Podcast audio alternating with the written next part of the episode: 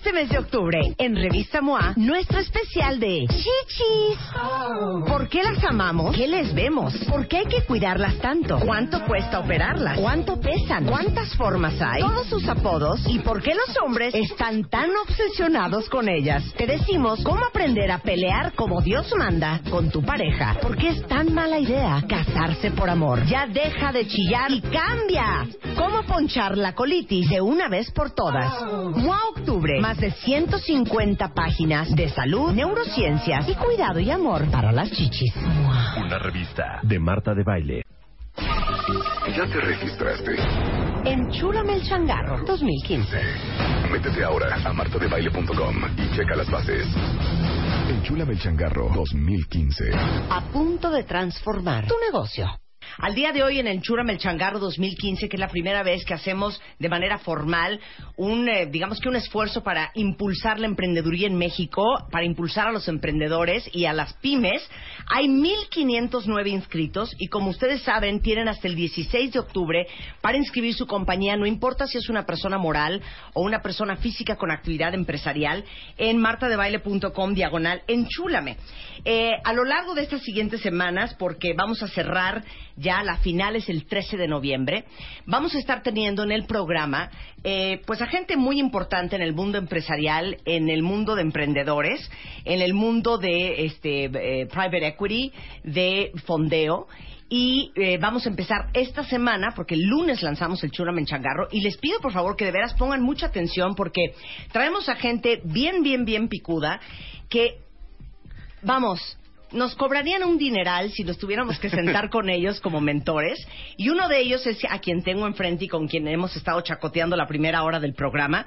Pero Fernando Lelo de la REA, por si no lo conocen, es socio director de AllVP, uno de los fondos de Venture Capital más activos de Latinoamérica. Y es también cofundador y director de Venture Institute, que es una incubadora de alto impacto, y de Fondeadora, que es justamente la plataforma de crowdfunding que es líder en México. Él es, aparte, profesor en temas de emprendimiento en el ITAM, mentor de Endeavor desde el 2004. Y déjenme decirles una cosa, él es economista por el ITAM, tiene una maestría en economía por el London School of Economics y un MBA por la Universidad de Stanford. O sea, ha costado un dineral que este muchacho estudie. Bienvenido, Fernando. Y aparte, bueno, has apoyado empresas como Carrot, Aventones, Petsy, Prestadero, Corner Shop, Forma Fina. Entonces, explícale a todos, porque lo he dicho muchas veces esta semana, el tema de venture capital, que suena como súper sexy, Sí. pero para entender el término. Suena elegante, pero encantado, Marta. Venture Capital es poner capital en empresas que están arrancando. Es capital emprendedor, es invertir y volverte socio de los emprendedores para ayudarlos a crecer. A crecer, claro. ¿Y eso va desde qué monto hasta qué monto? O sea, hay un rango amplio de venture capital, eh, típicamente desde un millón de pesos y hasta 100 o más, eh, y hay diferente gente que hace diferentes tamaños de venture capital. El chiste es que el venture capital, el capital emprendedor, se invierte en empresas que van a crecer muy rápido. Claro. Y, esa es, y esa es como la definición más importante. Es para empresas, startups, que van a acelerar muy rápido su crecimiento y que necesitan lana para eh, crecer. Claro, ¿qué es una startup? Porque ese es otro otro término que van a estar escuchando a lo largo de las siguientes semanas aquí, gracias a Enchura Changarro. Cuando dices startup, ¿qué, qué, tan, ¿qué tan bebé es una startup? Una startup puede ser tan bebé como su primer día de operaciones. Es una, una empresa que está arrancando, pero que tiene como característica que puede crecer a ser muy grande. Y entonces es como una etapa de una empresa. Y eso es importante diferenciar porque abrir una pequeña cafetería, por más que es un emprendimiento con todas sus virtudes y valor, no es una startup porque no va a crecer a ser gigante en el, en el corto plazo. Y las startups lo que buscamos es cosas que arrancas y pum, explotan y se vuelven gigantes. Claro. A ver, Fernando, para todos los cuentavientes que están inscritos en Enchúrame el Changarro, que hoy ya son más de 1509, eh, en diferentes eh, áreas de los negocios, puede ser desde un restaurante, puede ser eh, negocios digitales, pueden ser eh, negocios de comida, de, de muchas cosas diferentes. Cuando tú te sientas a evaluar una empresa, ¿qué consejos les darías a todos los pequeños empresarios que te están escuchando ahorita? Ahí te va, esto, eso hacemos todos los días. O sea, Ok. Aparte de lo que es fascinante de ser venture capitalista es que estás todos los días conociendo gente que está arrancando negocios y que, y que puedes aportarle tus sugerencias porque ves muchos, pero que te sorprenden porque traen ideas que nunca habías pensado.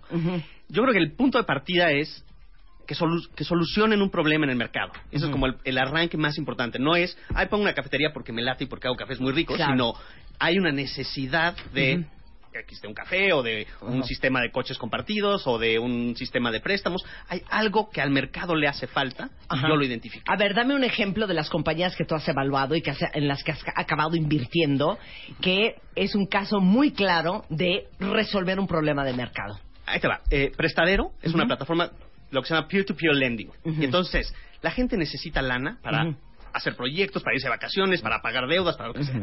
Y es muy difícil para el hijo del vecino conseguir dinero del banco. Sí. Entonces, montas una plataforma y dices, la gente puede prestarte a ti, hijo de vecino, directo a través de una plataforma. Y juntamos a mucha gente que te preste lana y tú les vas a repagar con una tasa. Y nos saltamos a los bancos que son burocráticos y que no van a confiar en ti, que no te conocen. eh, y en, muy rápido puedes conseguir esa lana. Y hay una necesidad enorme. Claro, todos necesitamos problema, que nos presten que nos presten lana.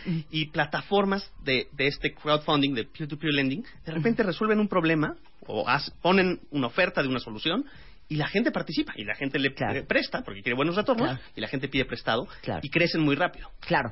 Eh, también puede ser resolver un problema, darte cuenta que eh, a tres kilómetros a la redonda donde tú trabajas, de veras no hay ningún restaurante de comida corrida. Tal cual. Y a lo mejor puede ser que tu visión a cinco años es empezar a identificar las colonias en la Ciudad de México donde hay un alto flujo de trabajadores en donde no hay restaurantes de comida rápida. Por ejemplo. Por ejemplo, nosotros lanzamos una empresa, te voy a bombardear de ejemplos, sí, pero sí, lanzamos una empresa que se llama Decifra, que eso hace. Tú dices, aquí tengo un local y te dice, pues lo que hace falta en esta colonia es una florería, o lo que hace falta es eh, un Una restaurante chino, o lo que Sí.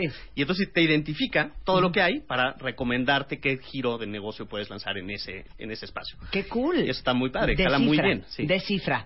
Bueno, eh, la verdad es que la conversación que queremos tener, aparte de aclarar lo que era venture capital, lo que es una startup y lo que necesita un emprendedor para este, ser sexy para un inversionista, es realmente cuáles son los 11 básicos que necesita un emprendedor.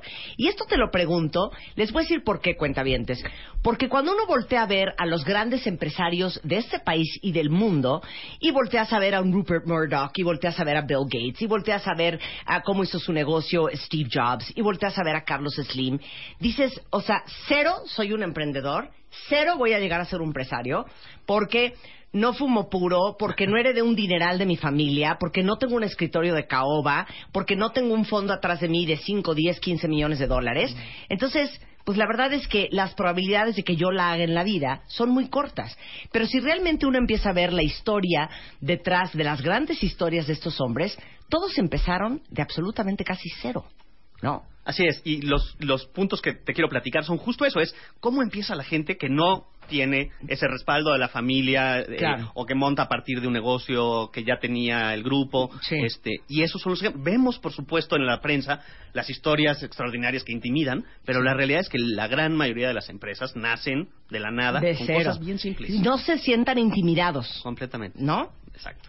Entonces, el primero, eh, platicábamos, es identifica un problema en el mercado. Ujú. ¿Qué diablos voy a resolver que la gente necesita? Porque es mucho más fácil emprender cuando el mercado va a comprar algo porque lo necesita, frente a decir, ay, pues es uno más de algo que ni se me había ocurrido que necesitaba. Y empe- empezar con la necesidad siempre es muy bueno, en vez de empezar con, ay, se me antoja hacer esto porque Claro. me latió. Claro. Y esa es una gran diferencia. Ok. El número dos es keep it simple. Es de verdad, eh, entre más fácil, entre más sencillo, cuando yo siempre le digo a los emprendedores, explícaselo a tu abuela en dos minutos y que lo entienda. Y si lo entiende, tienes un buen negocio. Y si ya te revolviste y hay ocho variables, estás partiendo de un mal lugar. Ajá. Porque emprender es bien difícil y el chiste es que domines un tema, lo hagas perfecto y sobre ese... O sea, que tu producto o tu negocio sea claramente entendible. Exacto. Dame una claramente entendible. eh, Aventones, que fue un- una, una empresa en la que invertimos. Aventones dice, eh, es una plataforma donde la gente se da aventón. Más claro ni el agua, ¿no? Es, se llama Aventones y sirve para que la gente se suba en los coches y comparta el coche para ir al trayecto. Perfecto, eso es lo que hacen, lo hacen mejor que nadie, son ahora parte líder mundial en temas de ride sharing, ¿no? Ok. ¿Por qué? Porque hacen una cosa simple que se entiende. Eh, yo a veces asesoro eh, emprendedores que te empiezan a decir, no, lo que voy a hacer es recolectar PET y ese PET lo voy a vender y entonces lo voy a dar a una fundación. Empieza con miles de caminitos complicados para tratar de resolver el mundo entero. Sí. Cuando no, resuelve una cosa, resuélvela bien. Claro. Simple. Muy bien, me ¿Vale? parece muy bien. Tres. Tres, conoce bien tu mercado. Eh, el emprendedor tiene que asumir que tiene que hacer el esfuerzo de conocer quién le va a comprar y qué es lo que mueve a esa gente y quién es y cómo se llama y qué le motiva y qué eh, qué programas de radio y qué ve en la tele y qué lee y qué, qué lo influye y entenderlo perfecto y venderle a esa persona. Esta idea de yo le puedo vender a todos, mi mercado es gente entre 18 y 65 años de nivel socioeconómico A, B, C, D y E. Es Claro. absolutamente falso. Claro. Lo que tienes que decir es, este es el mercado al que le voy a vender. Claro. Es de esta edad, con este perfil socioeconómico, con estas características de conducta, y entonces diseñas tu producto, tu servicio, pensando en esa persona en el mercado. Totalmente. Fíjense que de este ejemplo yo te voy a contar una historia que les va a fascinar, cuentavientes. El otro día viendo la televisión en uno de estos programas como de Entrepreneurship, salían unos chavos, oigan qué cosa más cool, que inventaron, Fernando, digamos que como una, como una especie de esponja Ajá. que va dentro de la gorrita que usan los patinetos. Los patinetos se les hace lo menos cool usar un casco. Y los trancazos que se dan en la cabeza en la patineta son muchísimos al año. Entonces, crearon esta especie de esponja que metes adentro de tu gorrita de béisbol para patinar y verte súper cool. Y si te das un trancazo, este material que viene adentro tiene la capacidad de absorber quién sé cuántas to- toneladas de peso y bla, bla, bla, bla, bla. Entonces, suena como una súper gran idea, Tal ¿no? cual. Y ese es como el insight del mercado. Es Exacto. como conocen a los patinetos, entienden que los Claro. patinetos no se les hace cool, lo entiendo y hago algo simple, una cosa y se las pongo en el mercado. Exacto. Entonces, wow, qué increíble negocio. Empezaron a entrevistar a todos los patinetos. De tú le pondrías esto adentro de, a tu gorra y todos dijeron que no. Entonces el negocio no tuvo futuro. Claro. Se acabó. Y ese es un perfecto ejemplo de creer conocer el mercado y en realidad no conocerlo. Exacto. ¿No? Perfecto. El, el cuarto es lanza tu producto lo antes posible. Ay, qué presión, qué angustia, qué angustia, porque uno siente que nunca está listo. Exacto. Y Entonces hay gente que dice, no, yo ya tengo la idea clarísima y nada más el día que pase A, B, C, D y me den dinero y todo, entonces ya lanzo. Mientras, no te lo puedo platicar, ahí voy por el mundo, Sí, pero sí. no estoy arrancando. Y lo que tienes que hacer es lanzar, es salir al mercado y, y tratar Como de hacerlo. borras. Es que a veces como el borras. Como el borras y, pendiente de aprender. Porque Sí, el chiste claro. de salir al, al mercado es aprender qué es lo que te dice el mercado. Si sales como Claro. el borras y no pones ni atención, pues nada más vas a quebrar. Claro. Pero si sales rápido y te dicen, no, no, es que eso no es lo que necesita el mercado, quiere esta cosa, vas ajustando muy rápido al principio y sobre eso ya afinas tu producto y después creces. Sí, pero si estás Pero- esperando a que... La mayoría de la gente espera, es que el día que todos los planetas se alineen voy a ser emprendedor y Claro. no se van a alinear. Claro, y cuando te das cuenta, alguien más te ganó la idea. Exacto. Y ¿saben qué? Como el matrimonio. O sea, de veras, nunca es un buen momento. Uno Nunca está listo para casarse. Uno nunca está listo para casarse, ni para tener hijos, ¿no? O sea, si no te avientas, es que no te vas a aventar nunca. Exacto. ¿No? Tal cual. Ok.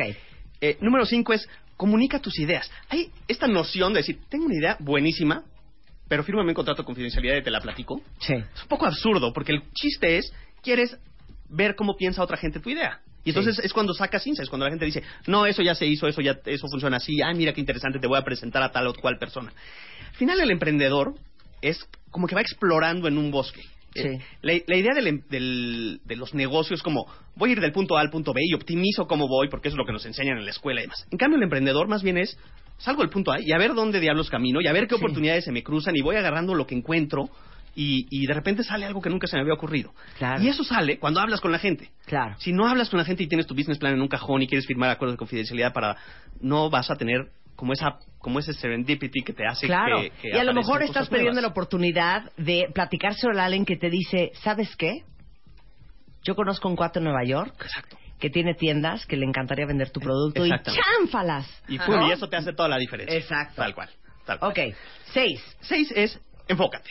Haz una cosa bien eh, y hazla a fondo. El emprendedor tiende a decir, ay, pues ya que estoy aquí, pues también a lo mejor y si vendo esta otra cosa. Tengo una, una tienda de zapatos, pues ya que tengo a la, a la señora que viene por los zapatos, a lo mejor y también le vendo eh, X Sí, y unas Y. fajas. Sí, exacto. Ay, ¿sabes qué? Voy a vender tarjetas Telcel precargables. No, no, no. Exacto. Y Zapatero pasa- a sus zapatos. Sí, y entonces es enfoque, enfoque, enfoque. Y lo que es- muy común en el mundo del venture capital conocer emprendedores que perdieron el foco, quisieron hacer muchas cosas, como que veían muchas oportunidades y al final como que se volvió como diluido, diluye, como aguadito claro. la propuesta de valor. Claro. Si esa es una cosa, de nuevo, keep it simple, todo lo que he dicho hasta ahorita, y eso hazlo con todo. Ay, es que estoy viendo la 10 y ya me quiero ir a la 10. Es más, pónganle reverb a Fernando para que diga la número 10. Esta está muy cañona. Y como estudiaste en London School of Economics, tu inglés debe de ser Ah, lo impecable. un Lo tienes que decir muy bien. ¿Listo, Fernando? Listo. Di la número 10. Ah, ya la- me salto a la Ya, 10 ya. Sáltate a la 10, ahorita nos regresamos. Es que la me. It's the, it's the execution, stupid. Ahí está. E- ejecución es todo. Explícalo. It's the execution. Esta es una frase así famosa de It's the economy de, de, de Clinton. Claro. Eh, pero es ejecución. El chiste es hacer las cosas, hacer que las cosas pasen. Y la gente se le olvida eso y dice, no, es que tengo asesores y tengo mentores y ya me, me junté y planeamos una estrategia magnífica. Y, vale gorro. Lo que importa es cuánto haces todos los días, cuánto avanzaste, qué hiciste hoy, qué lograste hoy, qué lograste mañana. Y de repente, en una startup, pasan 100 días de hacer las cosas bien y tienes algo más grande. Pasan otros 100 y ya duplicaste. Y Claro. las empresas se hacen grandes paso a paso, todos los días, ejecutando. Para mí ese es así, el, el único Claro. mandamiento. Bueno, ¿cuántos de ustedes no conocen gente que ya tienen 60, 50, 40 años y que llevan oyendo los 10, 20, 30 años echando unos rollos de que van a hacer unos negociazos y hasta No la fecha no han hecho absolutamente nada? Sí, claro. Ahora sí que Sí. execution is everything, stupid. Y, y la gente tiene como la noción en México de como, como de coyotear, como de con- que- contacto a ti contigo y ahí ya me subí un poco y no, eso no, eso no es el valor agregado, el que el que hace que las el emprendedor es el que hace que las cosas pasen, no el que estuvo ahí nada más Sí. este, intermediando, ¿no? Exactamente. Ahora sí regresemos a las 7. La siete es, sé, fe- sé flexible, pero sé tenaz. Y entonces tienes que aguantar que el mercado te va a decir otras cosas y que de repente las cosas no van a salir como, como querías claro. y que los números no van a ser los que esperabas y que vas a agarrar una atracción mucho más lento que, que lo que creías y pensabas que se iba a vender el producto A y se vendió el B. Y tienes que aguantar, tienes que tener como tolerancia a que las cosas salen distintas. Y al mismo tiempo, tenacidad. Al mismo tiempo es talacheale todos los días. Entonces, Claro. vas a tener setbacks, vas a tener trancazos, man- Claro. te mantienes hacia adelante, pero aguantas como moverte un poco, ¿no? Claro.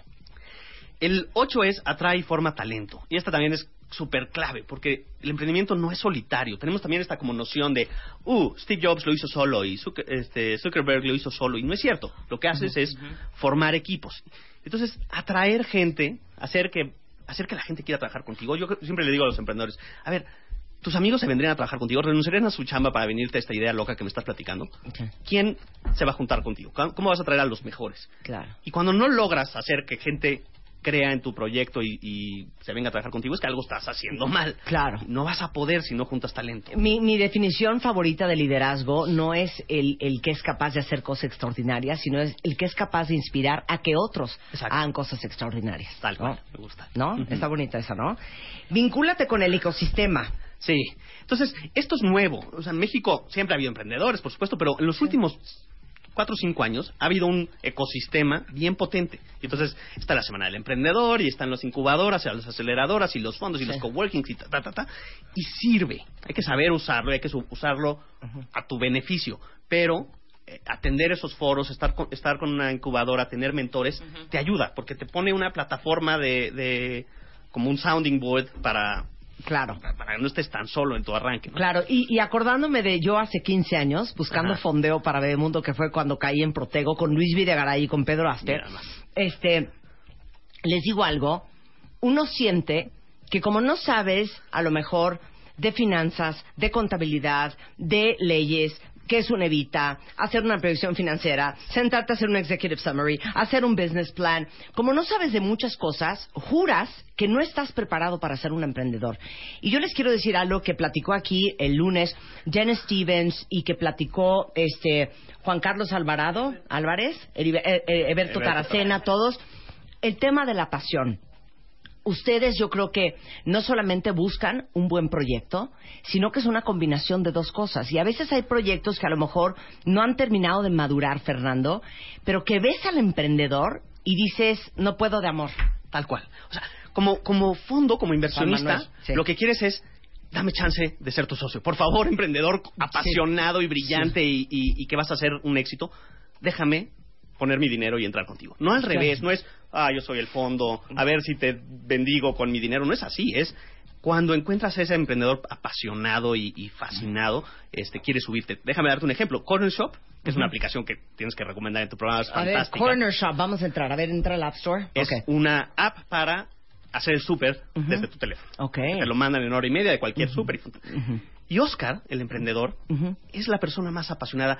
Sueña, respira, vive, duerme pensando en Corner Shop. Y cuando lo conoces y te describe hasta el último detalle de su operación y de lo que va a lograr la semana que entra, y vas la semana que entra y lo logró al pie, dices, yo quiero ser socio de este tipo. Claro. Y claro. ese es el tipo de emprendedores apasionados. Es la combinación, como decías, de, Sí. de pasión y capacidad de ejecución. Claro, porque puede haber grandes negocios que y le ves al emprendedor que no lo va a sacar adelante porque no lo va a ejecutar.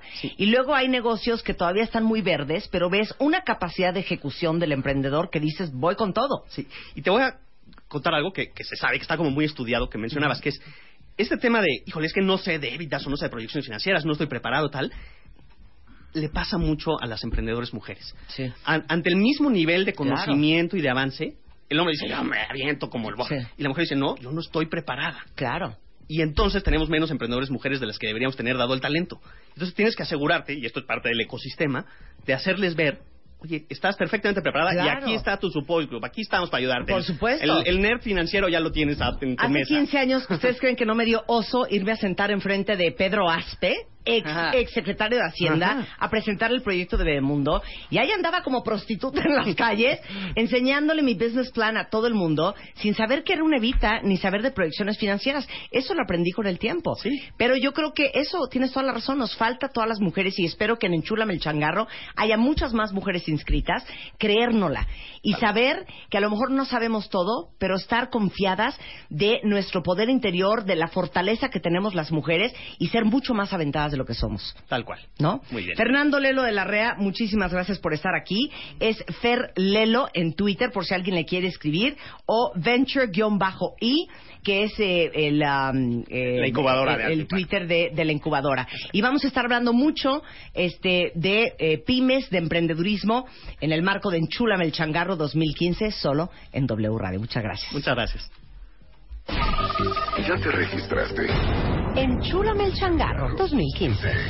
Métete ahora a martadebaile.com y checa las bases. Enchúlame el changarro 2015. a punto de transformar tu negocio. Este mes de octubre, en Revista MOA, nuestro especial de chichis. ¿Por qué las amamos? ¿Qué les vemos? ¿Por qué hay que cuidarlas tanto? ¿Cuánto cuesta operarlas? ¿Cuánto pesan? ¿Cuántas formas hay? Todos sus apodos y por qué los hombres están tan obsesionados con ellas. Te decimos cómo aprender a pelear como Dios manda con tu pareja. ¿Por qué es tan mala idea casarse por amor? Ya deja de chillar y cambia. ¿Cómo ponchar la colitis de una vez por todas? MOA Octubre. Más de 150 páginas de salud, neurociencias y cuidado y amor para las chichis.